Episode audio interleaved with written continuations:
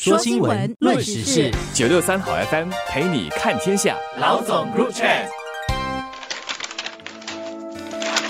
各位听众朋友们，早上好，我是联合早报的永红，我是李慧玲。我们今天要讨论一个商业盛事。不久前，刚刚在泰国曼谷举行的第十六届世界华商大会，慧玲到泰国去参加，这是一个非常盛大的活动，有四千五百个来自呃全球的客商，一千八百个是泰国的商人，然后有一千五百个是中国的商人，其实中国大陆的商人，然后其他的就是全世界各地的商人。慧玲还在联合早报上写了一篇评论文。文章：世界华商遇到百年未有之大变局。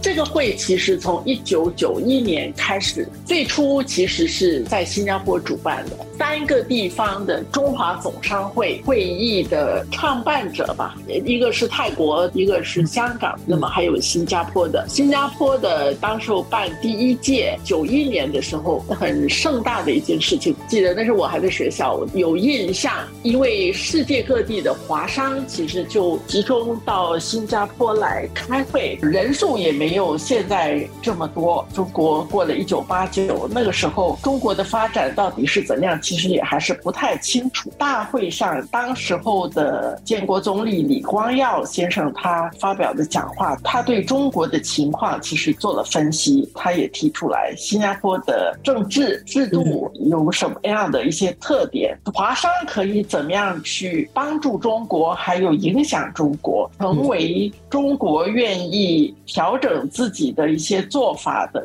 动力，华商在各地其实发展的蛮好的嘛。九三年的时候在香港举行，他还特地飞到香港，包括在加拿大举行，在澳大利亚都是主讲的嘉宾。当时候中国也有代表参加，但是他就是一个受邀参与者。我相信这个中国这次他是受邀，但是这么多年过去，我们知道整个中国的国力，中国的整个经济实力现在是。很强庞大的这个市场，华商特别是对这个地区有一些华商跟中国的生意的往来其实蛮多的，看好中国的市场，可能也相当的依赖中国的这样的庞大的市场。沧海桑田作为一个大的背景底下，你再看现在的世界华商大会，过去的这几届，最后一次在疫情前举行是在英国。中国的官员成为这个华商大会的主要的演讲嘉宾，它的色彩、它的形式，慢慢的越来越向中国办的活动靠拢。这个可能是当地的这些总商会，他们跟中国的这个关系也很密切嘛。这个世界华商大会会越来越中国化。奏当地的国歌，这个是因为是东道国嘛，这个我们可以理解。嗯，它不是在中国举行，是不是要奏中国的国歌？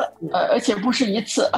每一次有国歌演演奏的时候都会奏中国的歌，而且做完了还会有人鼓掌。无论是海外华人，或者是中国参与的商团，各地的工商联有代表参加，他们有他们的代表的这个意义在里面。这次在泰国举行，组织方面，它的论坛不是一个最主要的活动吧？它开幕式整个上午很多人演讲嘛，哈，这个形式其实真的就是很像我们在中国参加的活动，有不同的层级的人就一个一个轮着演讲。中国的全国政协主席穆宁，呃，有发来贺信啊，这个是在开幕式上由他的中国那边的侨办主任陈旭。来宣读，在泰国的这一次，他的论坛其实就主要分成三个分论坛嘛。华商的睿智主持的那位是泰国来的，然后主讲的有一位是新加坡中华总商会的会长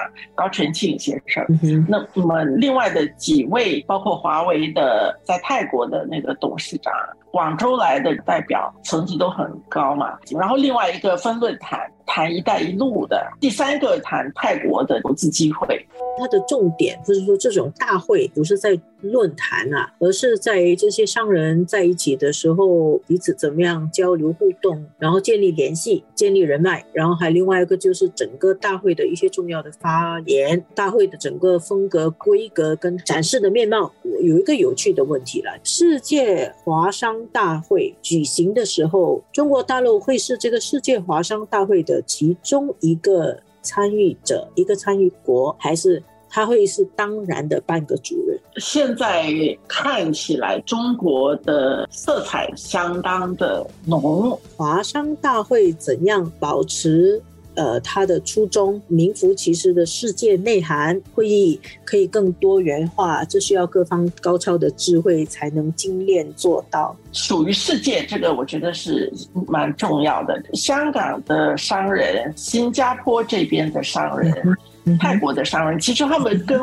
呃，中国以外的这个世界的接触也还是蛮多的。如果让他们按照他们的做法去办一个论坛的话，我想办出来的论坛的形式，他制定的这个议程会跟前两天看到的会不太一样，体现这个世界华商大会当中的这个。世界啊，主讲的嘉宾讨论的课题，什么样的东西对这些华商，无论是投资的机遇，或者是其他的领域里面，能够对他们有所启发的，应该都是蛮好的，让他们可以交流更宽泛的视野。特别是我觉得，在这些参参加的来自中国的工商联的代表当中，有很多可能他们并不是说。一二线城市出来的人，自己碰到的有一些湖南的一些地方啊，山西的一些四五线城市的这些代表，他们对外面的整个经商的环境形势不是太熟悉，所以让他们有机会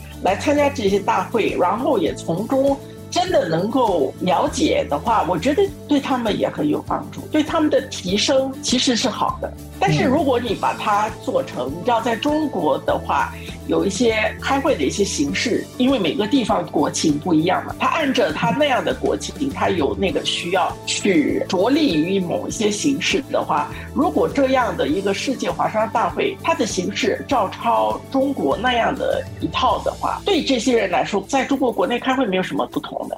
世界华商大会，它还是保留它的名字所蕴含，做一个世界华商大会就好了，不要变成一个中国华商大会。因为中国商人大会，中国已经有很多了，它也不是那么讲究级别的，你知道吗？过去的这些华商大会在不同地方举行的时候，那个时候的中国不是今天的中国的时候，包括他的全国工商联主席准备的那个演讲，他参加的是分论坛。他也不是做一个致辞，他真的是在一个分论坛上跟其他的代表、其他的这个主讲者交流，分享他的看法，包括介绍中国的一些经营的一些情况。这样大家都在一个平等的位置上来讨论课题的话，我觉得那是非常有意思的。如果按照这几年的这个趋势这样发展下去的话，其实这个会可能它存在的意义是不是还是很大？因为他们的这个秘书处是六年一个秘书处负责，那么这个秘书处它其实照理它是要主导大会的议题、整个开会的形式等等。这一次其实。泰国是主办国，其实新加坡作为秘书处，其实在后面非常努力的在推动。但是有一些东西，你因为毕竟你不是主办国嘛，再往下的这个六年，香港是那个秘书处，明年开始啊。我们都知道，现在香港它虽然还作为特区，但是现在整个香港的发展越来越像中国，很多形式其实跟中国同步了啦。而且香港跟中国，它毕竟有。一个中央和地方，它是有等级的，所以到时候香港的总商会怎么样去处理关系，把这个世界华商大会能去推动它办成世界性的，这个也是值得看的。它是两年一次，下一次主办的地方是在马来西亚。我自己在参加那个世界中文报业大会，就有这样的感触啦。就是这个中文报业大会，当时候都是中国以外的这些报业来，当时候组成的这样的一个世界性的一个组织。香港，包括马来西亚，包括新加坡这些，我自己。去参加他的年会，他现在的形式也是很中国化。慢慢可能这个华商大会或者是世界中文报业大会，慢慢会变成是中国商人大会或者是中国主导了。其实这样子，老实说，会反而失去了它多元的可能性，跟失去了更多的碰撞、更缤纷的色彩。